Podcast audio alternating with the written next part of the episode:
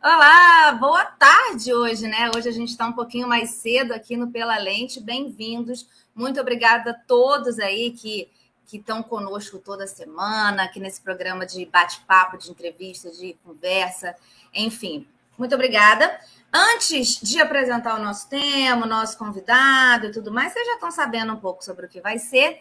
Eu queria lembrar que minhas redes sociais estão aqui na descrição. Acho legal seguir, tem sempre coisa muito legal. E também o Pix também está aqui na descrição, caso você queira ajudar nessa produção de conteúdo, que é 100% independente. Então, qualquer ajuda é muito bem-vinda. Então, vamos lá. Presta atenção aqui, hein? Os evangélicos são todos grandes fascistas, terríveis eleitores do Bolsonaro. E aqueles que realmente votaram no presidente, eles são realmente pessoas de um caráter muito duvidoso? Quem exatamente são os evangélicos e como eles estão dispostos na sociedade?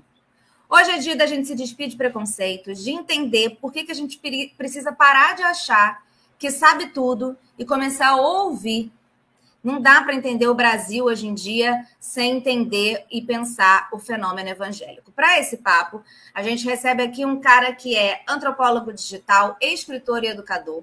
Ele é professor da pós-graduação da Escola de Sociologia e Política de São Paulo e pesquisador do Centro de Pesquisas em Consumo e Sociedade, o SECONS, UFRJ.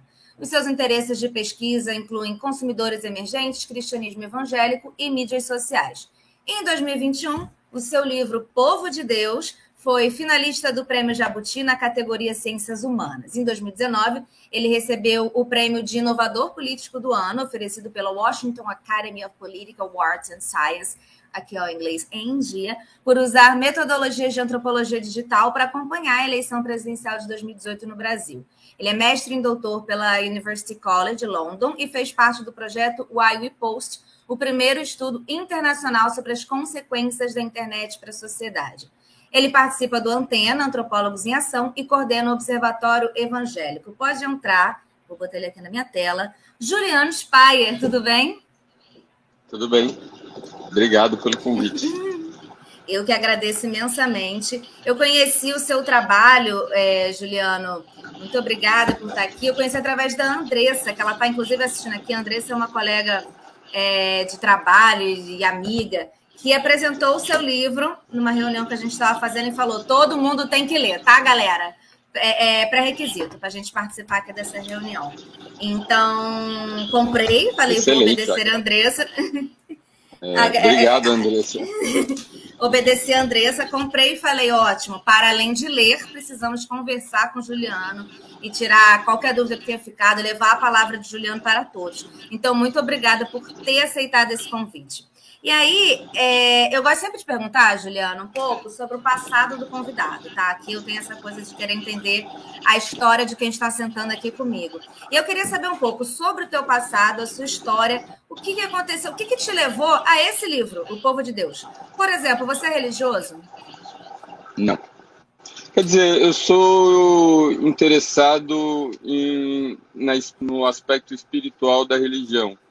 É, eu pratico meditação é, e eu tenho muita afinidade com a, com a religiosidade, as religiosidades do candomblé, da, do espiritismo, o mistério, eu, enfim.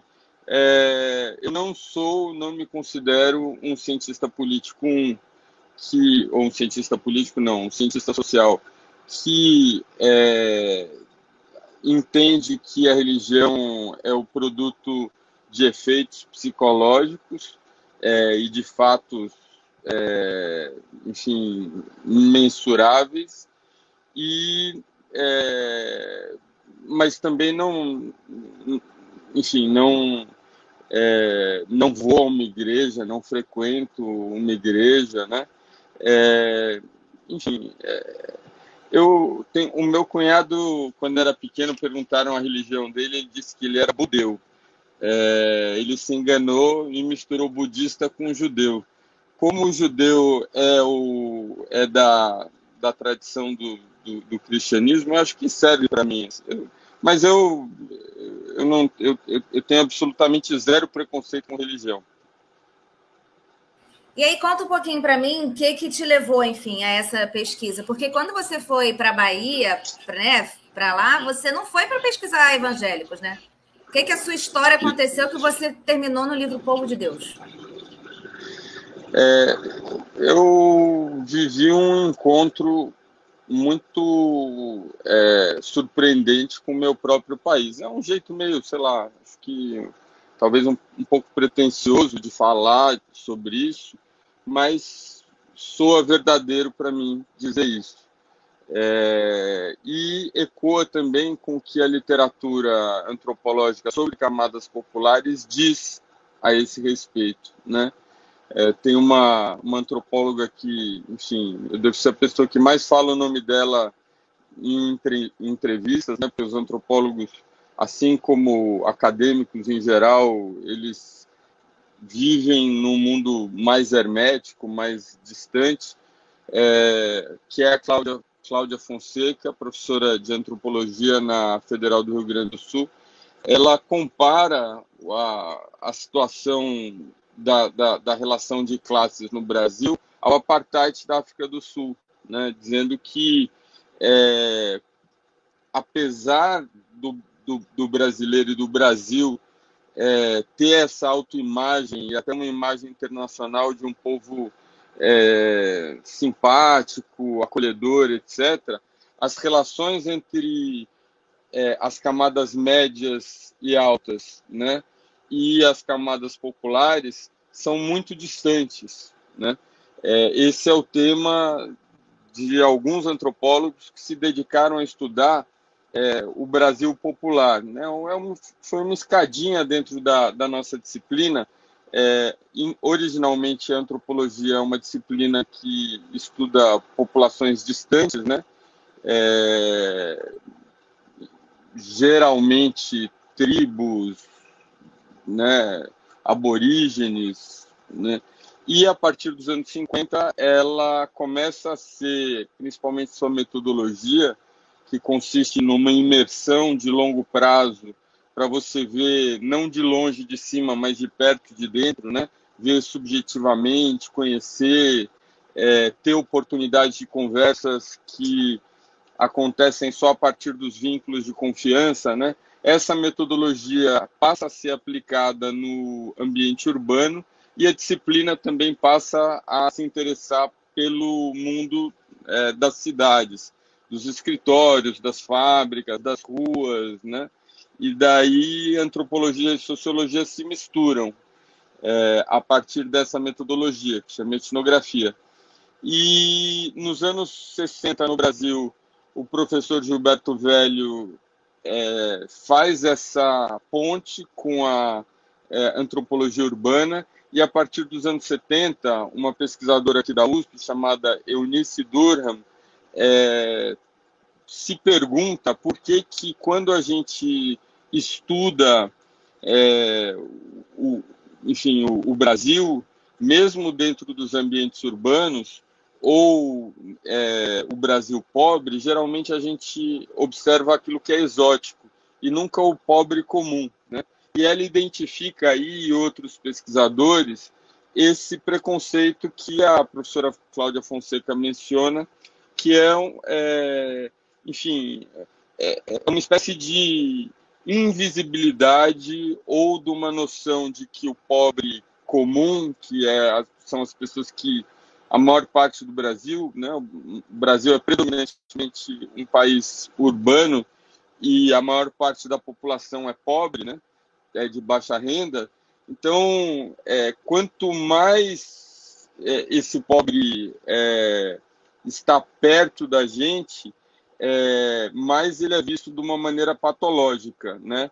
Então, ele é ou sexualizado demais, daí a gente pensa no baile funk, ou ele é religioso demais, daí a gente pensa na igreja, ou ele é conservador demais, ou ele ouve música alto demais, né? Sempre tem um problema quando ele se aproxima. E mesmo a visão benigna, né, uma visão supostamente ou até bem intencionada, é, entende esse pobre como uma pessoa infantilizada, é, sem cultura, sem escolaridade, por isso sem capaz de, sem capacidade de tomar suas decisões ou que toma decisões erradas, né?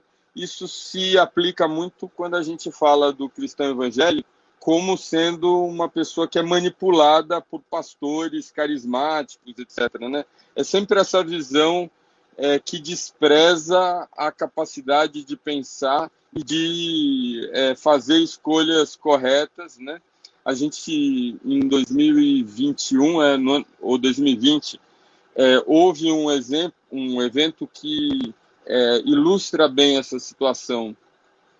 É, eu acho que era no ponto mais alto da pandemia, é, houve uma convocação, é, se eu não me engano, do PT e dos partidos ligados ao PT para uma para a primeira manifestação pública nas ruas e o Emicida, o artista, o rapper, né, é, foi gravou um vídeo e publicou no Instagram dizendo que o que a, as pessoas próximas a ele é, das periferias não deveriam aderir, né? Não porque a causa não fosse legítima, mas porque no, no entendimento deles é dele é e na minha opinião uma leitura correta essas pessoas estariam mais expostas à contaminação sendo contaminadas, teriam menos acesso à infraestrutura de saúde e proteção para que elas fossem tratadas, e se baixasse a polícia, elas que levariam a pior, elas que seriam presas, elas que não teriam advogado, etc.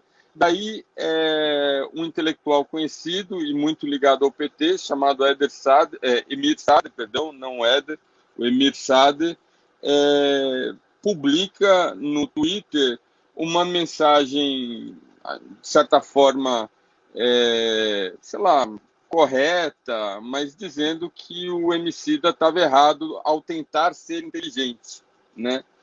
É, e, e, e, e, essa é uma, na minha, na minha leitura, uma expressão dessa arrogância de classe, sabe? Ou seja, se a pessoa não lê os livros certos, ela não é capaz de pensar por conta própria.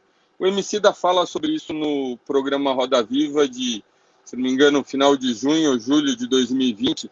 E, curiosamente, ele usa como exemplo a igreja evangélica. Né? Ele fala que é convidado por um grupo de WhatsApp é, para apoiar um determinado candidato de esquerda e, e, e ouve e sente esse tipo de é, leitura que as pessoas falam, não, vou conversar com a minha empregada, ou né, os evangélicos com, uma, com essa visão é, bastante arrogante sobre, sobre essa população.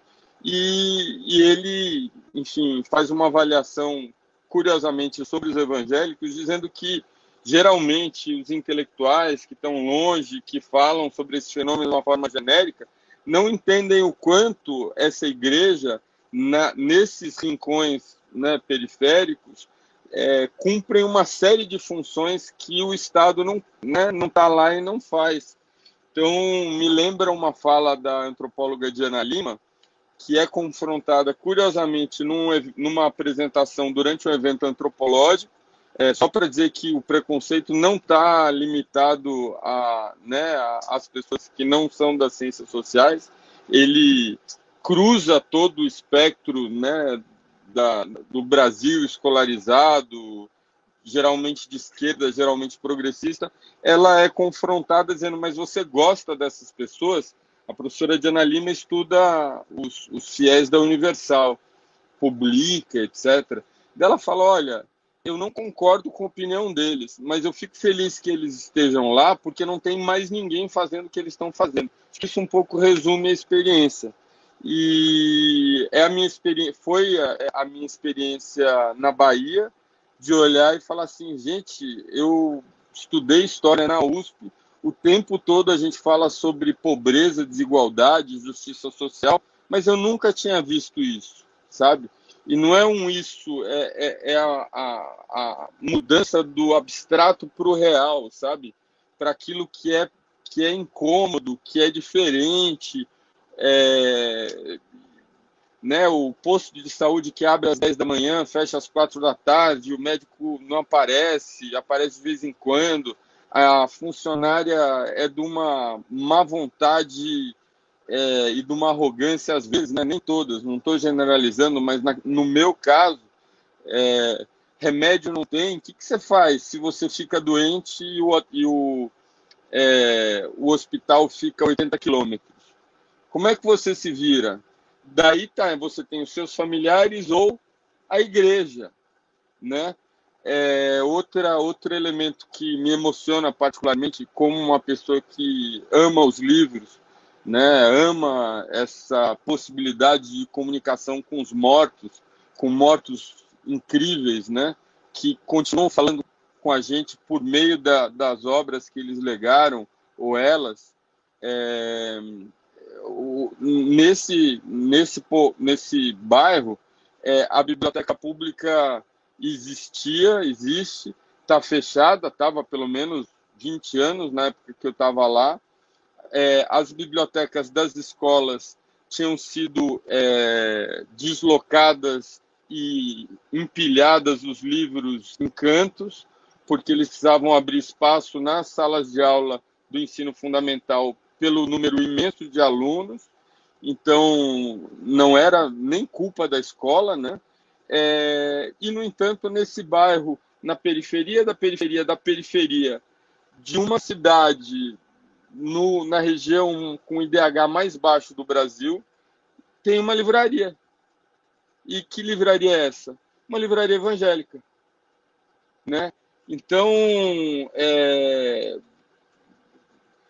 eu, eu, eu, dou, eu costumo dar três exemplos né, sobre por que, que esse esse encontro com o cristianismo evangélico que não se que não é, passa pela conversão no meu caso, mas é passa por um deslumbramento, um encantamento é, como brasileiro, né, como alguém que é, gostaria de andar na rua e ver menos miséria, né, menos desigualdade, menos crianças vivendo o que elas vivem, é, e eu tenho um pouco de experiência vivida em relação a isso, para falar falando.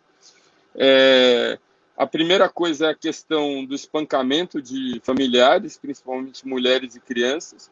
Conversão evangélica no dia seguinte acabou, porque acabou o bar, acabou o álcool. A pessoa não volta na sexta-feira e no sábado embriagado e bate. E é um assunto, sabe, que uma coisa é você ouvir sobre a violência doméstica, outra coisa, ela tá em todos os lados, né, e acontecer com muita frequência e você você tem que parar e ouvir ou aumentar o som da televisão, né? É, a segunda coisa é a questão da leitura, né?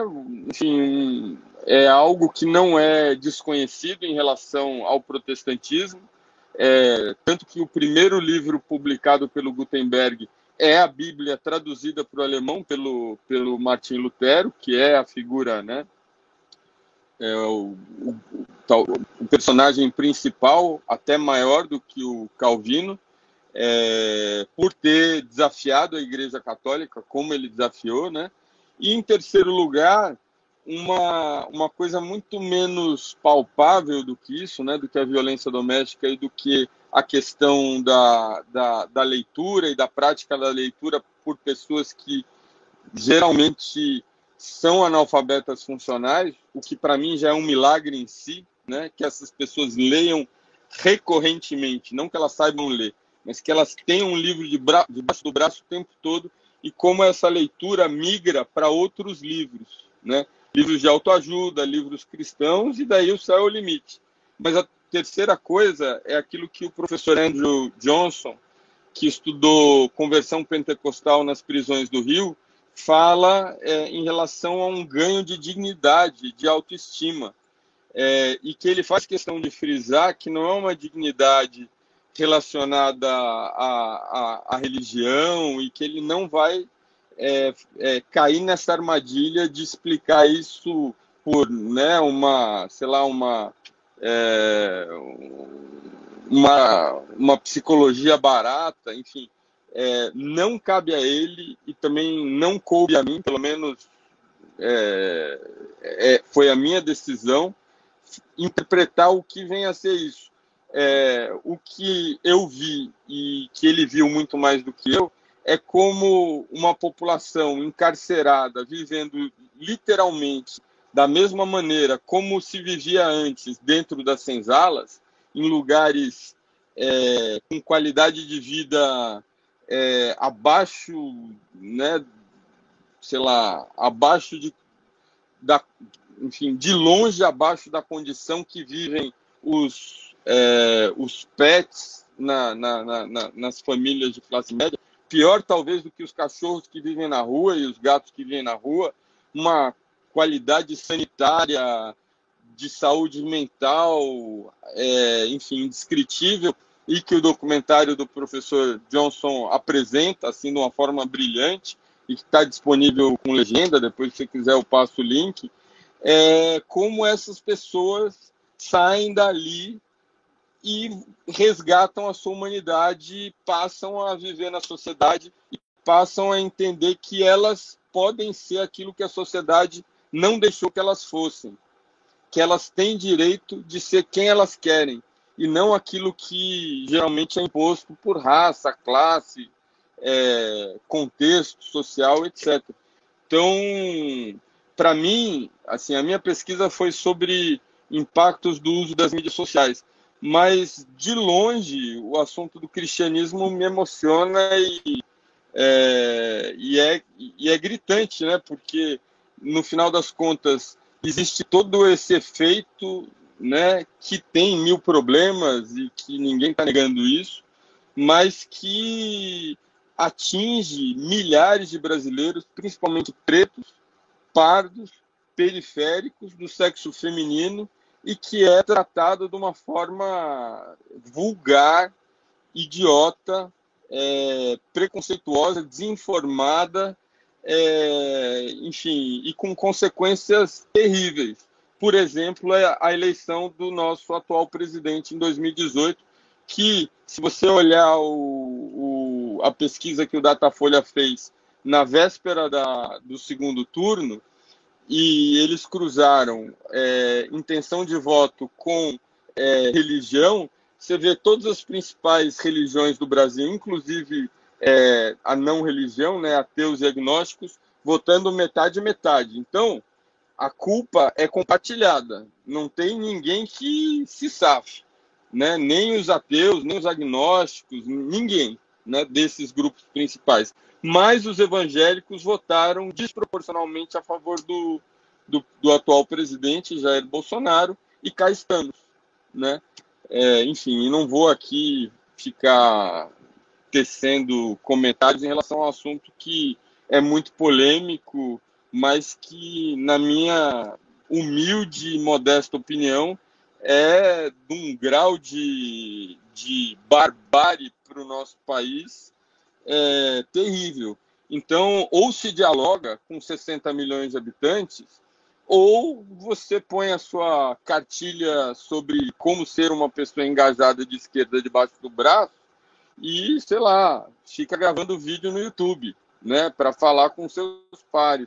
Não estou falando de você nesse caso, estou dizendo, enfim, com uma imagem assim de, um, de uma intelectualidade é, que não é, enfim, não querendo desmerecer, né, não desmerecendo de fato são colegas, fazem trabalhos incríveis, etc. Mas nesse caso particular, muitas vezes tem uma visão é, infantil, distorcida, desinformada e prepotente sobre esse assunto, com consequências para toda a sociedade brasileira.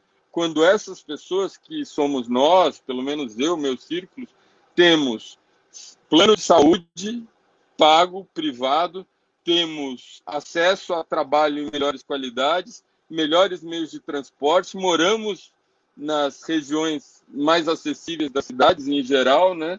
É, ou seja, para a gente, muitas vezes, a eleição e as consequências da eleição é um fato abstrato, né? Porque na escola, na saúde, na habitação e no transporte, isso não os afeta mas para essas pessoas afeta, entendeu? Então, no, na, no meu entendimento, para eles, o voto é muito mais pensado do que para a gente, né?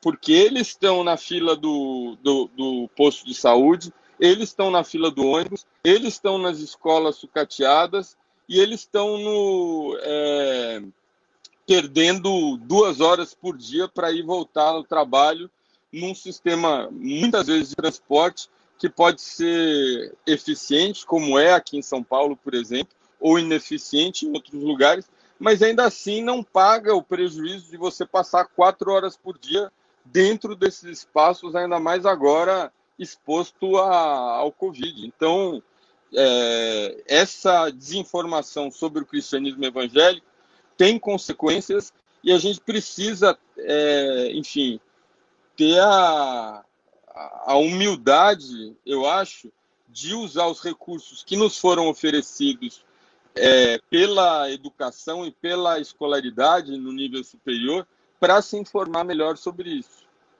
Desculpa o longo desabafo. Pelo amor, não. Desabafo. Siga, siga falando o quanto quiser, aqui é muito livre. Essa é a vantagem de ser 100%, de não ter ninguém patrocinando. A gente pode falar o que a gente quiser. Aí, deixa eu te fazer uma pergunta. Você me lembrou, enquanto você estava falando, é, de, de alguma coisa. Eu falei em alguma live semana passada isso, que é, é as porradas que a gente vai levando da vida, que é isso, né? Em algum momento também é, é esse pensamento da sou progressista, sou acadêmica e tal, isso ocupa minha cabeça que levou algumas porradas de várias pessoas, de outros. O, o, o Paulo Freire é uma pessoa que eu estava lendo esses dias, ele fala isso. A, o, o, o, progressista entra nos lugares para dar aula, no caso, professor, para te ensinar o que você acha que você precisa saber e não para para ouvir o que esse outro lado da história, né? Mas Paulo Freire falou lá, a gente não entendeu até hoje. E aí, é, isso o que você estava falando me lembrou um pouco isso, porque o campo progressista, de maneira geral, faz muito isso, pensando nos evangélicos, não só quando pensa que, meu Deus, são todos é, manipulados por seus pastores, não entendem nada de política, mas quando pensa também, coitadinho, é, ele era alcoólatra e é isso não tem jeito, né? Assim, é, quando pensa nesse lado do coitadinho, quando pensa que, que, que, a pessoa é sem estudo e foi a única coisa que ela encontrou. E a gente recorrentemente cai nisso, né? É, enquanto progressista, achando que a gente é um ser superior, que sabe mais e que vai levar esse conhecimento porque ele está sendo manipulado. Então, eu queria que você me explicasse um pouco os erros desse tipo de pensamento e por que, que a esquerda se distanciou e cada vez mais dos evangélicos. É, excelente, é isso mesmo. Olha, é, me perguntam com frequência se existe preconceito em relação aos evangélicos. É, eu entendo que, a princípio, não. O preconceito existe em relação ao Brasil das camadas populares, né? E não é um preconceito claro de se ver, né? O tema da invisibilidade é, é, é um assunto da invisibilidade social, né?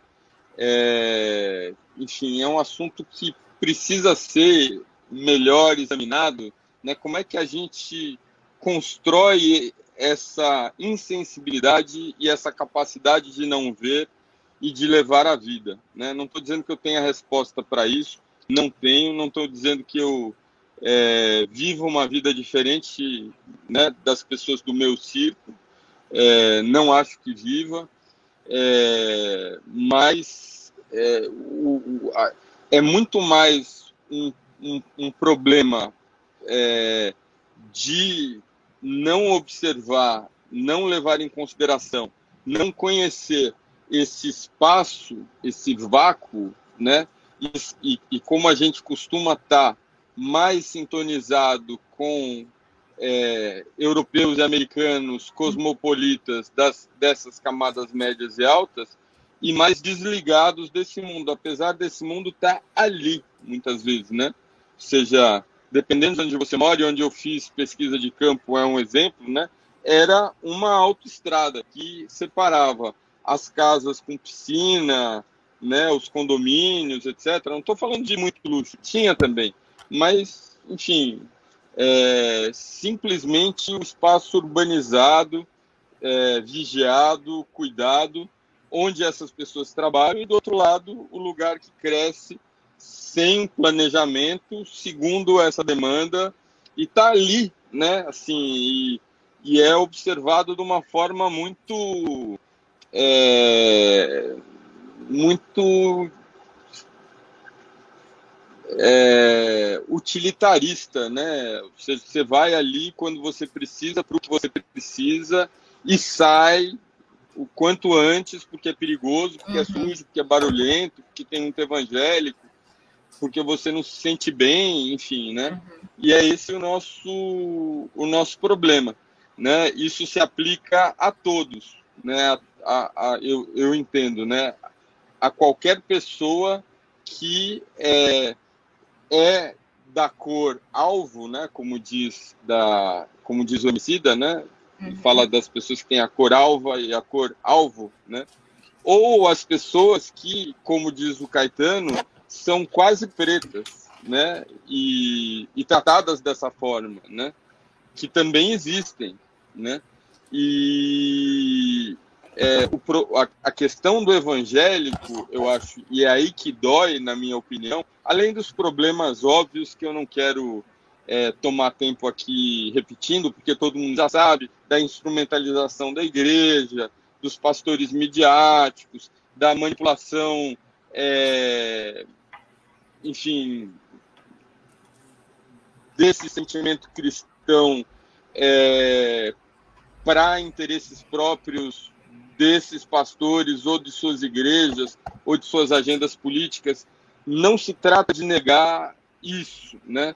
Mas a maior população evangélica do Brasil não pertence a nenhuma dessas igrejas, nem a segunda, né? Essas são a população de pequenas igrejas uhum. é, reunidas, né? Pentecostais de uma denominação desconhecida. É só olhar no, no, no censo de 2010, né? A maior igreja do Brasil, depois da Igreja Católica, é a Assembleia de Deus, que também não é uma igreja nesse sentido horizontal, né? É, desculpa, vertical, como é, por exemplo, a Igreja Universal do Reino de Deus, é, que tem um dono, né? Tem uma liderança, tem um, né? É estruturada como uma corporação. Mas a maior parte dos evangélicos do Brasil frequenta uma igreja que ninguém nunca ouviu falar, né? É, que está nesses rincões do país é, e que geralmente levam pedradas à torta e à direita de uma forma muito agressiva e eu venho colecionando essas agressões que o sociólogo francês chama de violência simbólica, o Pierre Bourdieu, é, que é um outro nome para bullying, né? Uhum. Que é você tentar colocar o pobre no lugar dele. Quem é você para falar isso? E é esse, eu acho que o, um incômodo, uma maneira interessante de observar por que, que os evangélicos incomodam tanto e nos incomodam tanto, né? Quem é você para querer cobrar alguma coisa? Quem é você para querer ter o seu carro? Quem é você para querer colocar o seu filho nessa escola privada? Quem é você para querer ser alguém, né? Ou seja, quando a gente é, critica a chamada teologia da prosperidade, existe, existem motivos né, para ela ser criticada também, mas geralmente a gente está reclamando que essas pessoas tenham aquilo que nós temos, que é um plano de saúde privada, um carro, viajar de avião, né? É, então é muito, é, é, esse eu acho que é o caroço da, da, da experiência que eu tive, né? É, como incomoda do ponto de vista da classe, de uma forma silenciosa e, e, e desagradável, é que esses marcadores sociais sejam subvertidos pelo empoderamento produzido pela Igreja Evangélica, né? Eu é, presenciei, então sou testemunha ocular, uma conversa que, porque é uma conversa privada, é, obviamente eu não nunca mencionaria é, dando nomes, mas de um político importante, é, de um partido importante de esquerda, que, é, ao ser eleito no primeiro dia, estava é, em casa, estava na, na, residência oficial, é, toca o telefone, ele comanda né, a empregada a atender e dizer que ele não está, e ela fala que não pode fazer isso porque ela não pode mentir, segundo a crença dela. E no dia seguinte ela está na rua, né? É, então é, é, esse tipo de subversão. Você está vendo ali a pessoa que está no chão da, da, da pirâmide né, dos poderes, ali embaixo, dentro daquela estrutura de poder, é, e a pessoa que está exatamente no topo, né? E elas têm esse contato porque esse é o nosso país, né? Assim, é, existe essa subversão, né? Enfim, é, dessas pessoas que fazem as coisas pela gente, lavam, limpam, cozinham, etc., né? E, e é absolutamente naturalizado e tem motivos para ser também, né?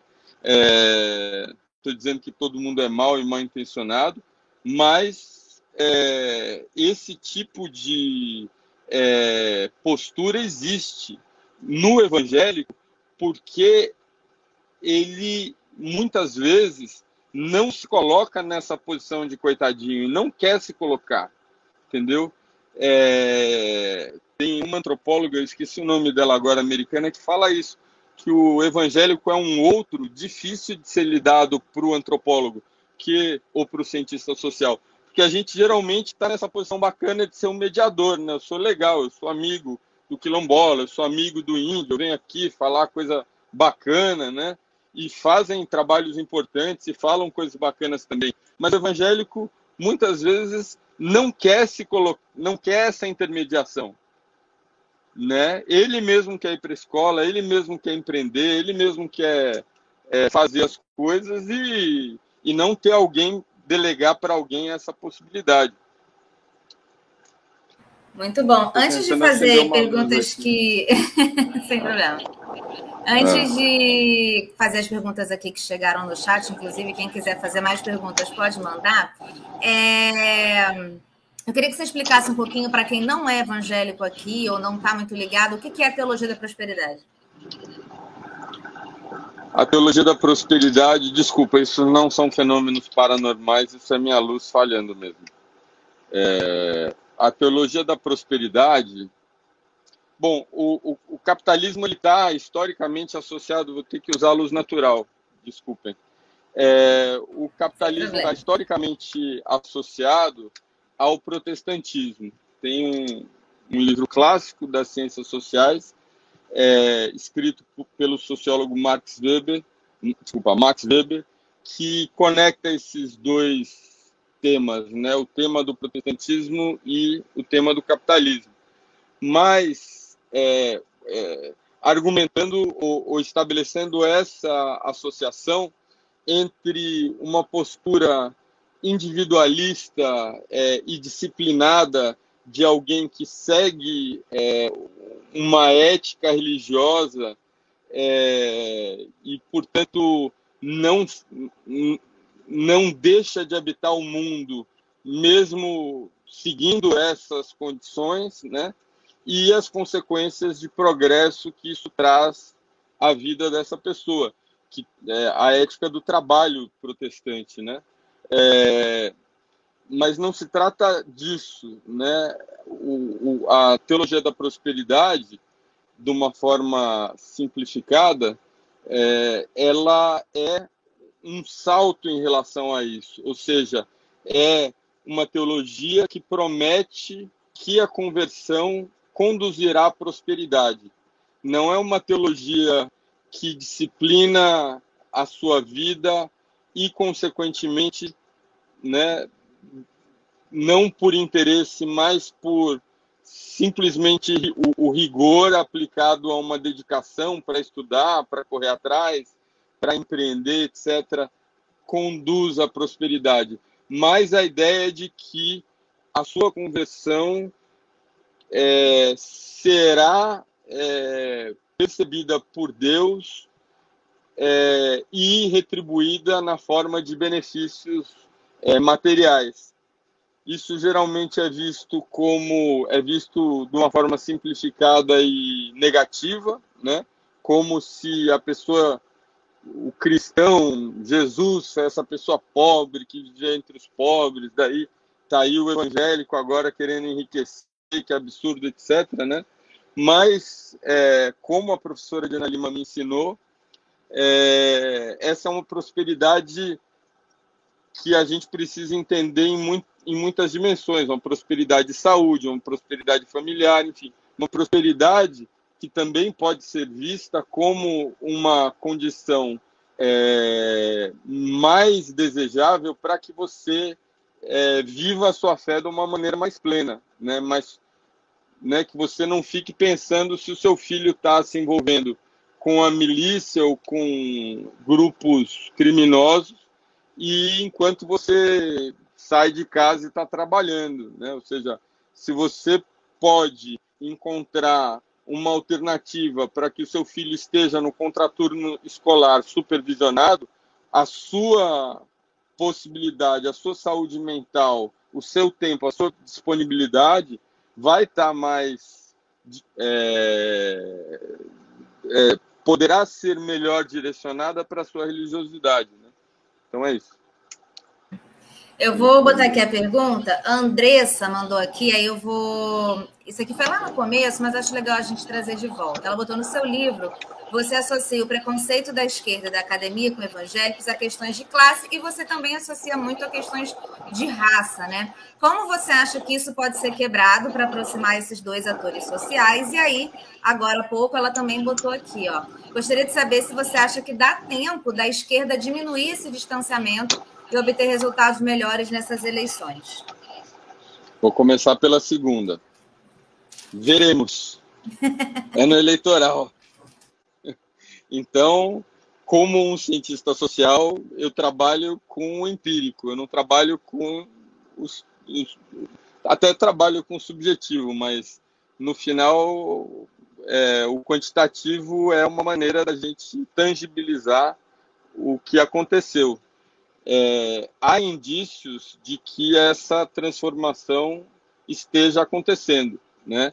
É, desde o lançamento do livro, é, várias pessoas que eu admiro e respeito, é, admiro muito, por exemplo, o deputado Marcelo Freixo, acho é, o, a encarnação do intelectual orgânico, né?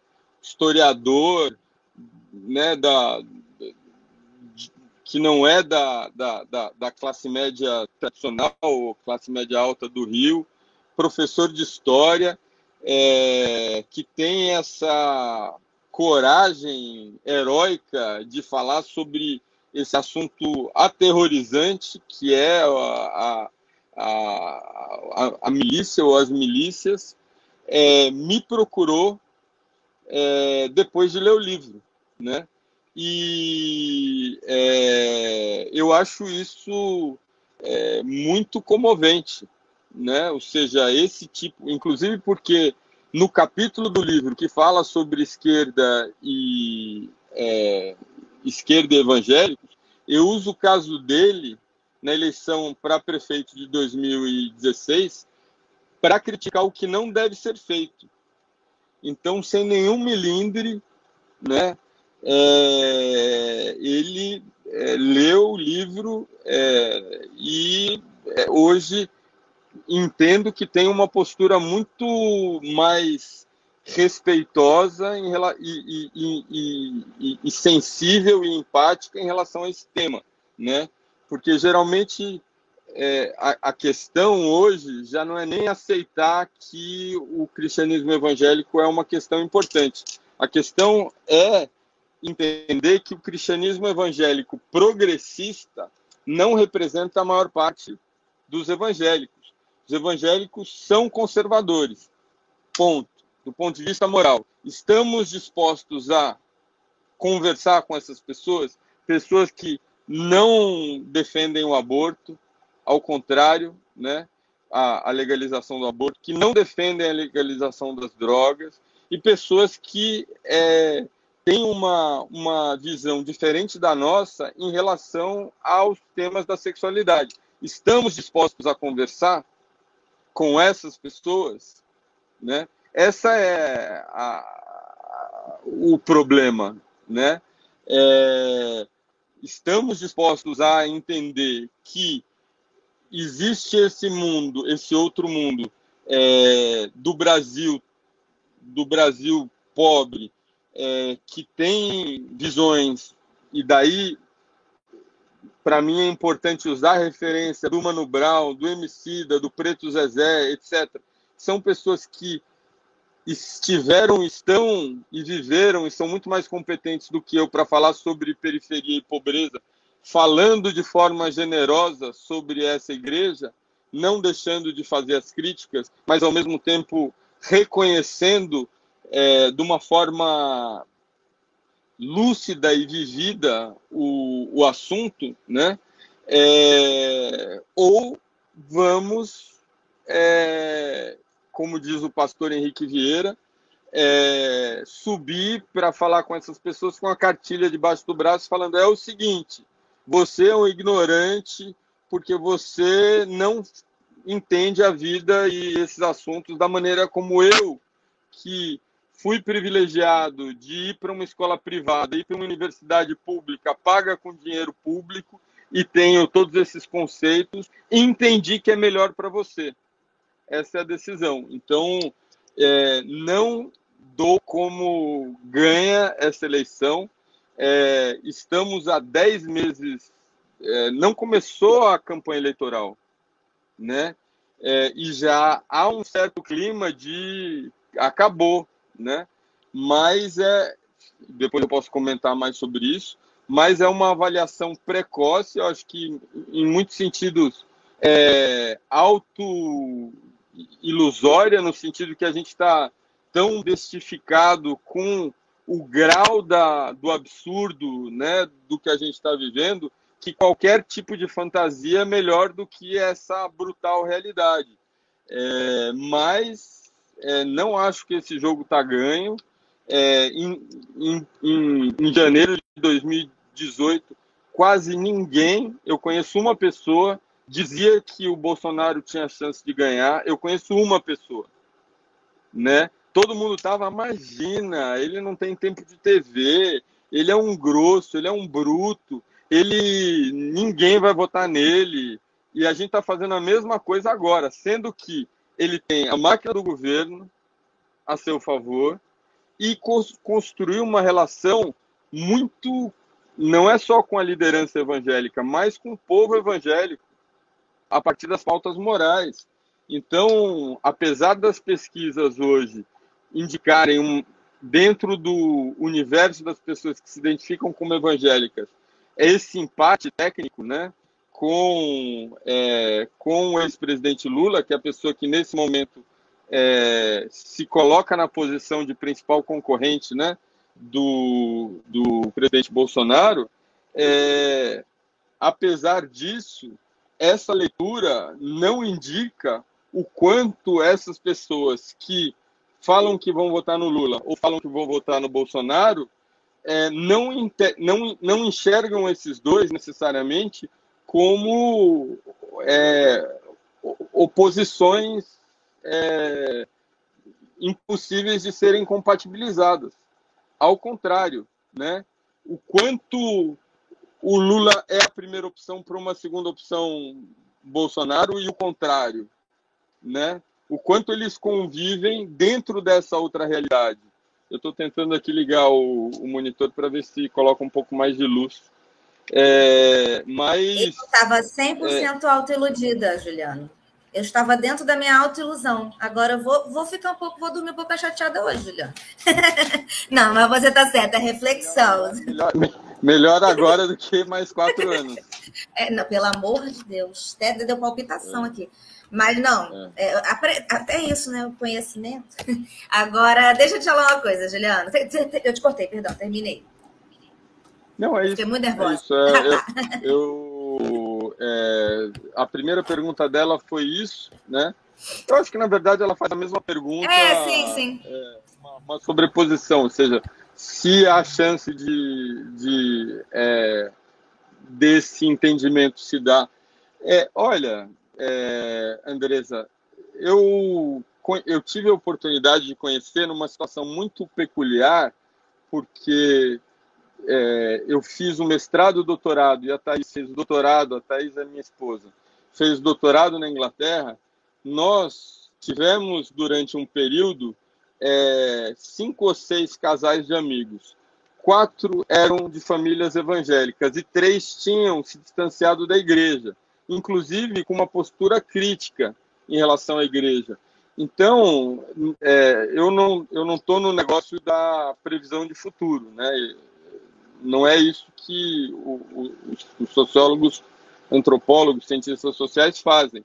A gente trabalha com evidências, mas é, eu considero essa uma narrativa possível, não tanto por não só apenas ou tanto pela pelo entendimento que é, as pessoas do nosso círculo social, pensando no meu, tenham em relação aos evangélicos, mas inclusive por uma é, redução da, é, das condições de precariedade que a igreja evangélica traz, levando essas pessoas a, é, a uma condição de classe média que está mencionada na literatura antropológica sobre esse assunto.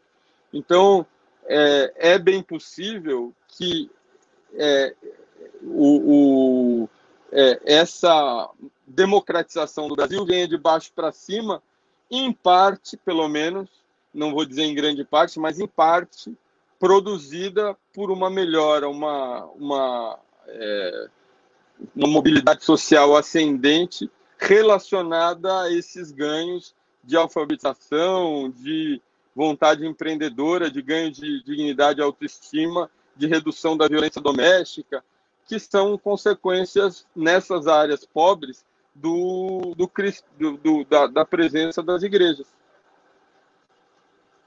Estou coçando meu nariz. Sempre que eu fico na tela, me coço o nariz. Acho que é um tique nervoso. A gente está aqui caminhando para o final. Acho que enfim, esse papo foi. Tem alguns comentários aqui de gente com cabeça explodindo. Que é isso. Eu, eu acho que, é, pensando, enfim, no público que assiste aqui e tudo mais, acho que o grande objetivo de ter te chamado é realmente fazer a gente que acha que sabe de tudo botar a cabeça para explodir e pensar no que, que a gente estava tá, achando que é certo, quando na verdade tem várias outras coisas acontecendo. Então, é, antes. É uma pílula, é uma pílula, vou responder já, é uma pílula difícil hum. de engolir. Eu acho Sim. que é, engolir intelectualmente, vou, vou ser duro, tá? Já que você está falando em explodir a cabeça, é, ela, é, enfim, é que nem andar de, aprender a andar de bicicleta na lousa, entendeu? Tudo funciona na teoria, mas na prática, né, é, eu, eu, eu, eu entendo que o caminho para essa pílula descer, né, dessa, de, dessa evidência que evangélicos eram 5% nos anos 70, se tornaram 22,5% no, no ano 2000, se tornaram um terço da população em 2010, que foi quando o último censo foi realizado no Brasil. Um a cada três. Veja só. É, e é, se, essa, se essa curva estatisticamente mantiver o mesmo padrão, em 10 anos, eles serão mais do que um a cada dois brasileiros. Eles vão ser a maioria do Brasil. Se isso não é evidência suficiente é, de que existe alguma coisa importante acontecendo, né, eu não sei o que pode ser evidência. Né?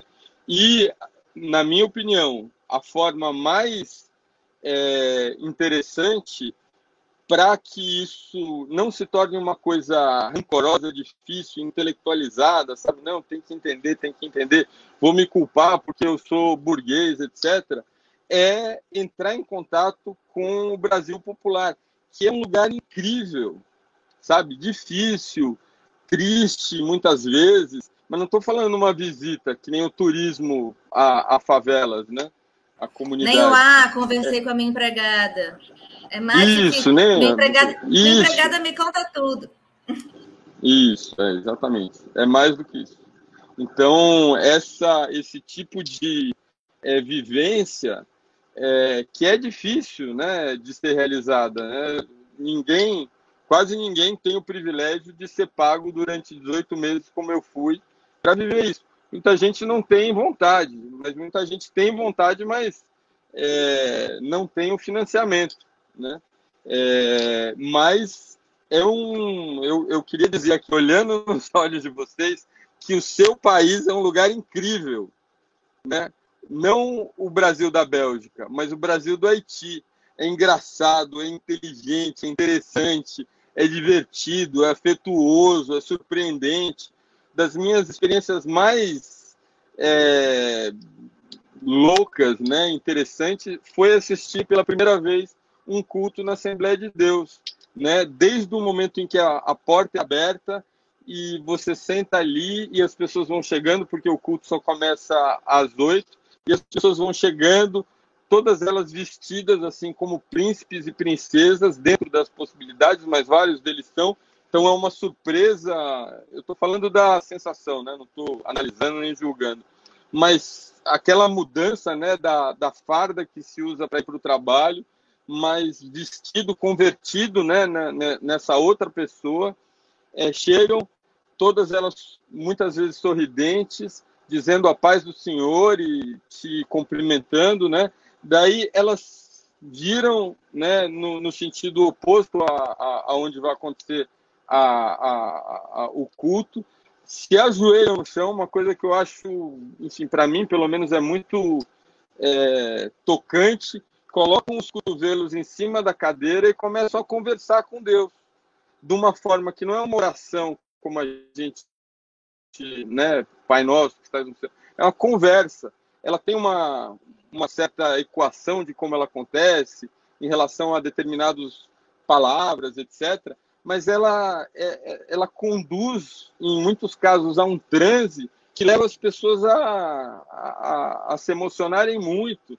Então você vai ouvindo, né, daquele, naquele ambiente fechado, aquelas muitas pessoas falando cada vez mais alto é, com elas mesmas e com as pessoas ao redor, e chorando muitas vezes efusivamente e contando sobre as suas dificuldades e pedindo ajuda para essas dificuldades.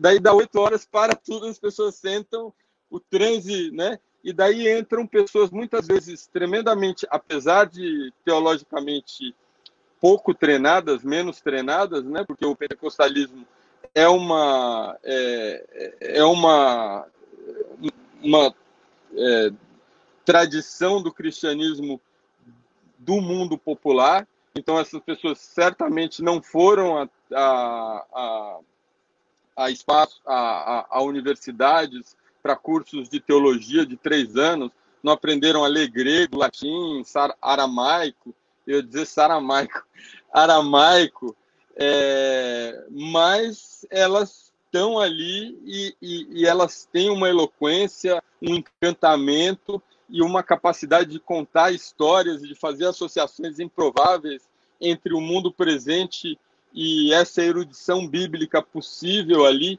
que é incrível, né? Assim, é, se você observar como um fenômeno é, linguístico, né? A maneira como é, é, é, quase, eu acho que é semelhante a de um romancista, né? que começa, é, ou, ou, de um ator dramático, ou de uma, uma pessoa que faz uma performance, né? Ela começa e, e ela vai ganhando força e ela vai modificando a entonação e ela vai se emocionando e ela vai num diálogo é, interativo com a audiência. A conclusão que eu cheguei no final desse, desse dia, eu, eu cheguei lá com uma pergunta clara que era por que, que as pessoas estavam ali em plena quarta-feira à noite ou em pleno domingo à noite e não estavam em casa assistindo televisão, que na minha opinião era uma alternativa muito melhor, né, do que estar tá ali falando, gente, o que, que as pessoas vêm aqui com esse microfone altíssimo, né? Eu, eu medi uma vez mais de 90 decibéis, é o equivalente a uma turbina de avião grande, né? É muito ruído, é, é desconfortável nesse sentido mas é encantador, é muito mais interessante do que ver televisão, sabe? Porque ao vivo é ali, é para você, tem a ver com a sua vida, com a sua casa, com o seu bairro, com a, sua família, com os dramas que você vive e não com aquilo. Eu vou parar de falar, mas vou fazer uma última menção aqui. Eu estava em campo em 2013, quando aconteceram as chamadas jornadas de junho e julho, né? que o Brasil parou, entre aspas. É, e no meu Facebook, de fato, o Brasil tinha parado, tá? Todo mundo no Facebook ou nos protestos. Daí eu abri a janela, aqui, né, onde eu estava, nesse bairro, E a vida era absolutamente normal. As pessoas levantando para trabalhar, as pessoas abrindo loja e se perguntando assim: nossa, que coisa estranha, né? Está atrasando o meu ônibus, eu não estou conseguindo me mover. Mas é essa ilusão de ótica, né? etnocêntrica, de que o fato de todas as pessoas que você conhecerem estarem falando sobre aquele assunto não significa que o Brasil esteja falando sobre esse assunto, que existe um outro Brasil, né? E essas igrejas existem às dúzias nesse Brasil. No lugar onde eu moro, elas são, eu conheço duas, no raio de 5 quilômetros. No lugar onde eu morei, eram mais de 80. Tinham uma igreja católica, nove terreiros de candomblé, que eu conheci, e mais de 80 igrejas evangélicas. Então faz a matemática, né? Por que, que essas pessoas estão indo para aí? Principalmente mulheres. Por que, que as mulheres estão indo ali? Né? O que, que essas mulheres pretas, pardas, periféricas, faxineiras, cozinheiras, lavadoras, cuidadoras, enfermeiras, etc., estão fazendo ali? O que, que elas ganham? Né? Porque alguma coisa, se a gente der a, a, oportunidade e tiver a generosidade de falar, não, é uma pessoa inteligente. A inteligência não depende da escola. A escola oferece alguns, alguns equipamentos para a inteligência se expressar, mas a pessoa é inteligente independente da escola, né? Um indígena, ninguém fala que o indígena é ignorante, né? Ele tem os seus conhecimentos ancestrais, etc. A mesma coisa em relação ao brasileiro popular né? E se você se der a oportunidade de ir para esse lugar e passar um tempo razoável, que é uma coisa difícil, eu reconheço, né? Você vai ver que o seu país é muito mais interessante, sabe? É um país vivo, um país engraçado, um país é, forte pra caramba, né? Batalhador, cheio de problemas, da mesma forma como a gente é cheio de problemas, né? Eu uso a gente eles porque, infelizmente, é, é assim que a gente existe hoje. Mas tomara que é, essas diferenças diminuam. É, antes de... Não tem problema nenhum, pelo contrário, está sendo maravilhoso. Cabeças estão explodindo, pessoas estão concordando. É seguinte, antes da gente encerrar, a gente tem dois quadros sempre aqui no programa, é, que, enfim, para a gente encerrar, né? Primeiro é uma notícia que tenha te chamado a atenção na última semana, não precisa ter a ver com o tema que a gente está falando aqui, mas que te chamou a atenção positivo ou negativamente. Você primeiro, depois eu falo a mim. É, a morte do Olavo de Carvalho por Covid. Total, né? Acho que essa também. Essa é de todo mundo, né? Foi a minha hoje também. E aí. É, não, é, não, é, não é assim. É, é porque para além. São muitas nuances, né, nessa, nessa história. É, para além, além de todas as possibilidades de piada e de, de sentimento de vingança, até merecido, né? É, ele, eu acho que é um personagem superior ao presidente da República em relação ao que aconteceu no Brasil nos últimos cinco anos. Ele, é, e aliás, eu já vou fazer uma ponte com a sua próxima pergunta, que é o do livro, né?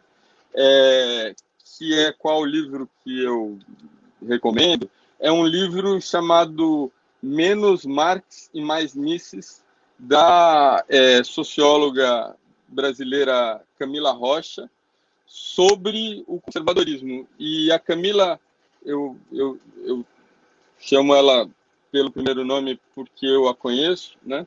É, ela fez um trabalho etnográfico. Ela é, ela entrou, se apresentou dentro de uma organização é, do que a gente é, chama hoje, categoriza como novo conservadorismo, e ela falou o seguinte: eu sou uma socióloga de esquerda, sim, verdade, cartas na mesa, né? Como diz um amigo meu, roupão aberto. Eu sou isso. Agora, eu não estou aqui para fazer um discurso é, é, pré-concebido de quem são vocês. Eu estou interessado em conhecer, interessada no caso dela, em conhecer quem vocês são, né? É, e, e, e, ela faz um livro é, que eu acho talvez o, o melhor, a melhor solução entre o livro acadêmico e o livro jornalístico, que apesar de né, a academia e o jornalismo deveriam estar mais próximas, né? É, porque uns se comunicam melhor, mas geralmente são mais rasos. Outros têm mais aprofundamento, mas geralmente falam de um jeito que ninguém quer ler, né? E a Camila conseguiu fazer um livro que não é só é, um livro que dá para ler, mas é um livro bom de se ler, com agilidade. E ela demorou muito tempo, eu sei porque acompanhei é, a, né, a distância, ela demorou muito para. Eu acho que tendo consciência da importância do papel dela, é, tendo feito aquela pesquisa, em oferecer algo que a sociedade, não apenas os seus pares intelectuais, é, conseguissem aproveitar. É, então, essa recomendação de leitura é, é parte, está associada, eu me lembro de ter participado uma vez numa mesa de debates com a Camila. É, eu sou, antes de voltar para a academia para fazer o mestrado, doutorado em antropologia, eu, eu, eu trabalhei durante 14 anos como comunicador. Eu sou historiador de formação, mas eu fiz a minha carreira num primeiro momento, na indústria da internet. É, e a Camila, né, eu me lembro claramente, ela trouxe um dado que eu que me, me surpreendeu muito. Ela disse que nos anos, no final dos anos 90, o Olavo de Carvalho, já tinha um blog. Nos anos 90, eu, que sou um jurássico da indústria da internet, não tinha blog e eu tinha dificuldade de entender aquele conceito, eu vou ficar escrevendo aqui. A ideia do blog, naquele momento, era de um diário pessoal e era meio esquisito. Porque quando as coisas estão acontecendo, novas, você não sabe que elas, o que elas são. Né? Você não teve a possibilidade de olhar para os lados e meio que conce né, criar conceitos, criar termos para explicar aquilo. A ideia mais próxima que, que, que as pessoas leigas tinham em relação ao blog era que você ia contar a sua vida pessoal. É só você googar o né, blog em relação matéria sobre blog dos anos 90 e era isso. Não, são diários íntimos, etc. O Olavo de Carvalho, naquele momento, né, estava usando a ferramenta mais subversiva que existia ali, que era a internet, de uma forma correta, eu digo correta não elogiando do ponto de vista ético dele e de valores, mas do ponto de vista da eficiência, aquela ferramenta, né? Então, ela, a Camila, ela historiciza isso que a gente viu acontecer a partir de 2018 ou 2017 no máximo, né? A, a maior parte das pessoas, eu, eu entendo e me incluo entre elas, ouviu falar em Jair Messias Bolsonaro um ano antes da eleição. Minha impressão, né? É, talvez tenha ouvido falar por conta do voto é, absolutamente cruel e nojento que ele, a declaração que ele fez ao votar pelo impeachment da Dilma, um negócio monstruoso em si, né? Desumano, enfim, que resume, né? Essa postura violenta, deselegante, é, enfim, tudo isso que quem acha, acha, quem não acha, não acha, enfim, não é o assunto. Mas, no máximo, a gente tem essa lembrança, né? Ou seja, da pessoa que enche, estufa o peito e faz uma homenagem a um torturador, né? Eu, enfim, nem sei o quanto a gente tem essa noção do que vem a ser um torturador, né? É, e tem alguns livros escritos sobre isso mas enfim, que faz isso na, né, na cara dessa mulher que foi com todos os defeitos que ela tem ou possa ter e que, sabe, ninguém, nem o seu pior inimigo, eu acho, merece esse tipo de tratamento, sabe? Esse tipo de violência. É isso, aliás, que o, o Henrique Vieira falou recentemente, que eu achei muito interessante. Quando você fala com o evangélico em relação, por exemplo, à questão do, da legalização da maconha. Opiniões diferentes, né? Eu sou a favor da legalização, você é contra. Mas eu queria usar como uma noção para discutir esse termo que chama vida. Você acha importante a vida? Sim, eu também. Você entende que a vida deve ser preservada? Sim, eu também. Você é, prefere o quê? Você prefere que essas pessoas, por, por exemplo, porque elas é, são pobres, pretas, é, e, enfim, vivem situações que a gente desconhece, sejam tratadas dessa forma e, enfim, encarceradas, etc, etc, é, ou você prefere que essa pessoa tenha uma oportunidade melhor do que essa. Dentro da chave da vida, isso se torna negociável. Agora, se você for falar no ouvido da pessoa que não, porque, sabe? É, eu acho que é isso que o Henrique está falando e, e, que ele tem razão. Mesma coisa em relação à homoafetividade, né? Ele dá um exemplo brilhante. Ele, fala, ele falando com uma senhora pobre, preta, periférica, etc. Ele fala, chamar Dona Rosa, o exemplo que ele deu. Falou, Dona Rosa, você prefere ver dois homens se beijando você prefere que um desses homens seja assassinado por causa disso? Ela para, Sabe, você mudou a chave, você tirou, como ele fala, tirou a cartilha debaixo do braço, você abriu um canal de atenção, você está falando e ela se desconcerta. Isso é um exemplo que ele deu de uma experiência que ele viveu com uma mulher da igreja que ele frequentou desde criança e que estava ali tremendo porque ele estava defendendo essa que na, na, na escola é, esse tema da homoafetividade fosse debatido. E ela estava tremendo, e ele enfatiza isso, porque ela fala, não é uma coisa intelectual, sabe? Aquela pessoa estava, de fato, muito transtornada por ter visto um irmão da igreja cometendo esse pecado. E ele inverte a conversa falando isso, sabe? Brilhantemente. Fala, você prefere que essa pessoa seja assassinada ou você prefere ver ela se beijando? né? E nesse caso, a resposta fica. Caiu aqui meu vídeo. Nesse caso, a resposta fica menos clara. Aí eu falei claro e até clareou, né? Tá tudo conectado. é.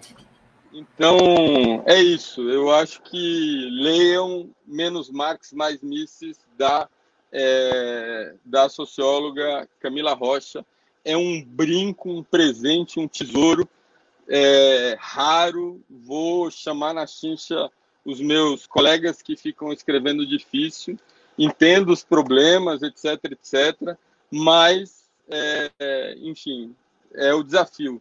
Se não houver desafio, se não houver a dificuldade, é, o prêmio também não chega. E então vamos falar e, e negociar e dialogar. E a Camila faz isso e ela merece o meu respeito. Da mesma forma, vou encerrar aqui dando um outro livro. Você pediu um, opa, você pediu um, eu vou dar dois. Outro, não porque, é, o, enfim, o tema seja associado. Esse livro aqui, chama, opa, chamado Irmãos. É, o Gabriel Feltran é um, um antropólogo também. É, não é porque o Gabriel escreveu um prefácio elogioso para o meu livro porque ele não me conhecia e nós não nos conhecíamos e eu entrei em contato humildemente com ele porque ele fez um trabalho incrível, ele escreveu um livro antropológico sem uma nota de rodapé. Isso em si é uma revolução, entendeu? E ele 100%. escreveu um livro antropológico sem nota de rodapé sobre um assunto muito importante que é o PCC a partir da pesquisa de doutorado dele ou da, né, do trabalho dele, que é sobre violência urbana. Então, esses dois são dos poucos antropólogos e os cientistas sociais que merecem essa distinção, né? que se deram ao trabalho de fazer isso, né? de encarar um tema difícil, é, mostrando tudo que essa disciplina tem para oferecer, né? que ela é desvalorizada, desconhecida, não dá dinheiro, etc. Isso a gente sabe, mas ainda assim é, foi das melhores coisas que eu fiz na vida é poder ter contato com essa tradição de 150 anos de observação de pessoas e de sociedades. E além da Camila, o Gabriel, enfim, é, um, é uma das pessoas que mostra por que vale a pena fazer isso. Tanto que tem o meu herói, o Pierre Bourdieu, que eu já citei aqui, que compara a sociologia a uma arte marcial, a uma luta, entendeu? É uma forma de defesa. E é o que eu acho que a Camila e o Gabriel exemplificam no trabalho deles. É, você falou a sua notícia, né? Que você falou foi a, a morte do Olavo, e claro que a que eu separei também foi, não só pelo tema da nossa, da nossa conversa de hoje, mas enfim, por todas as coisas que eu estudo, que eu trago aqui, que eu penso, que eu reflito, e pelo que é o Olavo. E aí, e, e você falou de um aspecto muito importante. Claro que eu já fiz memes hoje, confesso. Mas, é, para além disso, o Olavo é um cara, era um cara inteligentíssimo. Não teve estudo, não, não concordo com as coisas que ele falava. Ele pegava o livro que ele lia, que eu só sabia que ele estava falando besteira porque eu li também, porque senão eu estaria 100% convencida, porque ele fala com muita propriedade. E eu falava, quando eu olhava, eu falava, querido, mas ele, esse autor falou 100% oposto, como você está dizendo isso?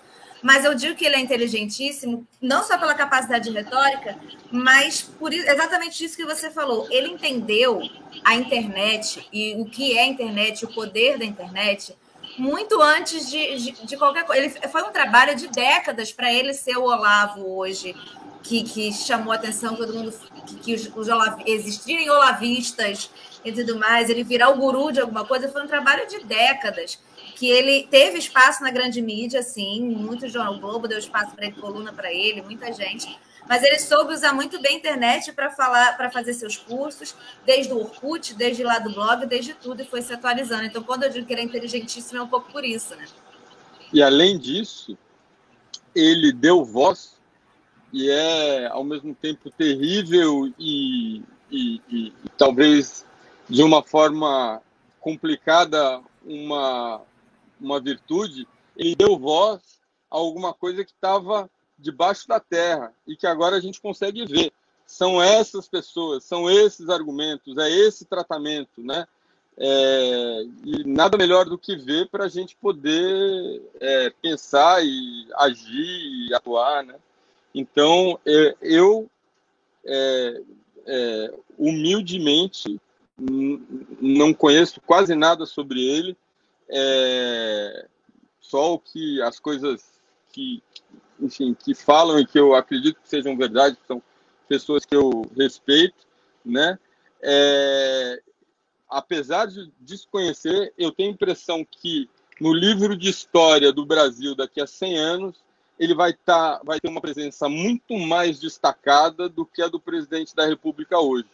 É, um legado é, mais robusto, mais interessante de ser estudado do que, é, enfim, a, a, a, triste consequência que aconteceu na eleição de 2018. Não, totalmente, porque ele construiu essa história. E aqui a gente. Eu, eu discordo 100% radicalmente. Mas, assim, de tudo que. De todas as coisas que ele falava, mas. Às vezes nem todas mas, enfim, como vou me justificar. É porque como eu, sou, eu, eu estudo um pouco, bastante desse aspecto comunicacional de muitos, inclusive Olavo, você vai entendendo, vendo algumas coisas que ele fala, você fica, gente, estou concordando, que loucura.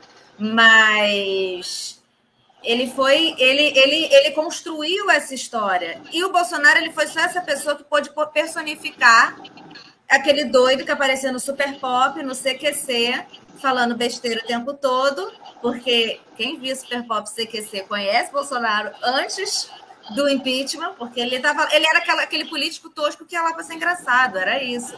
E, de repente, ali viu-se na figura que poderia representar o, o olavismo, né?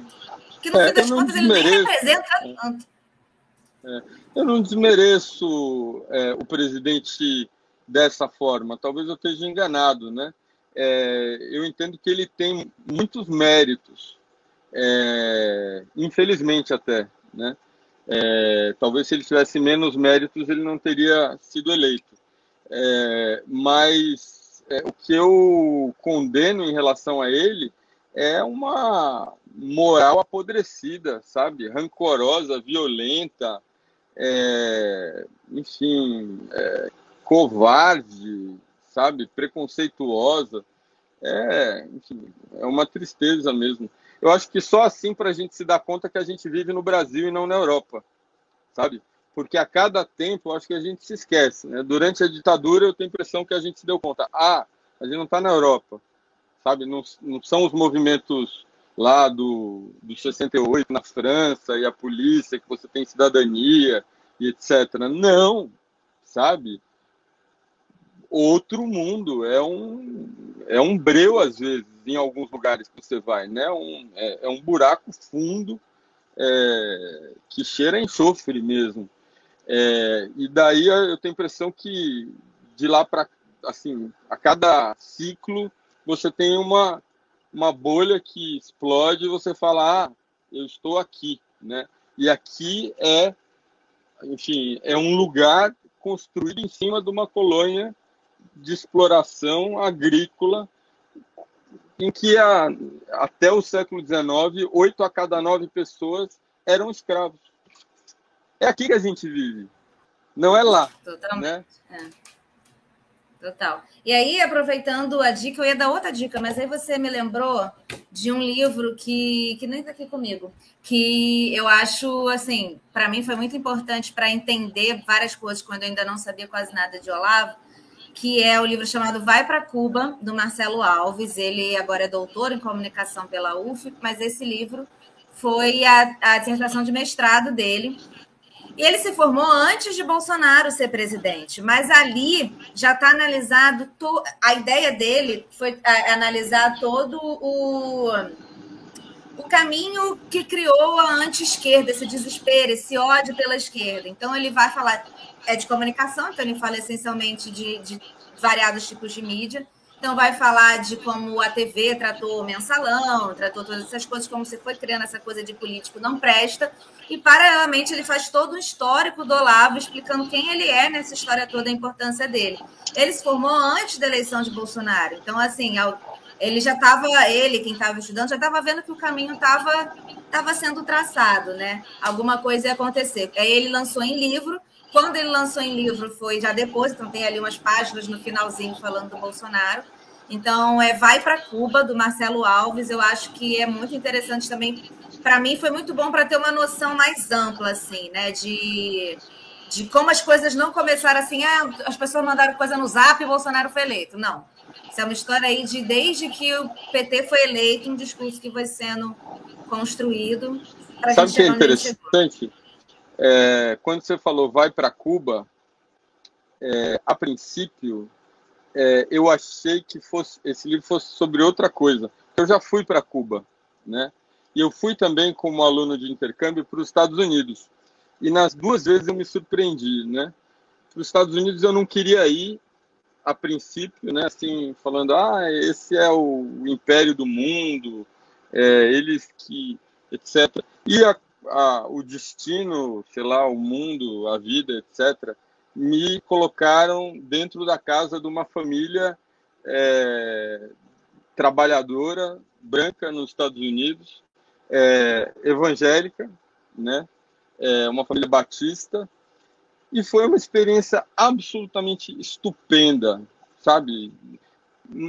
Numa, numa cidade desconhecida, que ninguém sabe o nome, com 10 mil habitantes, é, totalmente é, de trabalhador, né, de fabril americano, é, mas com uma nada nada hollywoodiana, nada glamouroso, na, mas assim com um coeficiente de afeto e de generosidade, de interesse e de humor que não tinha nada a ver com a imagem né, presunçosa que, enfim, aos 17 anos eu tinha dos Estados Unidos.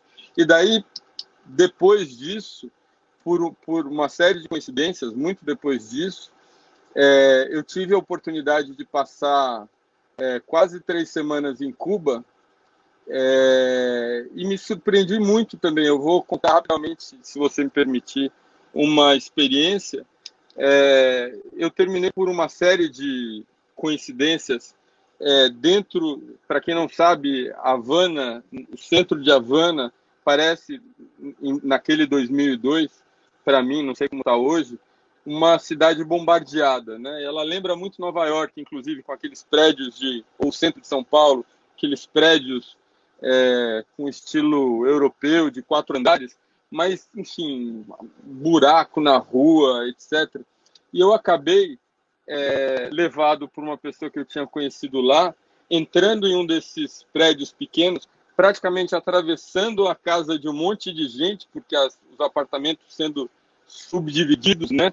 Tudo escuro e terminando numa cerimônia no, no, na cobertura desse lugar, desse prédio de cinco andares, com uma vista para a Havana Velha, incrível, uma cerimônia de santeria, que seria talvez um correspondente ao candomblé.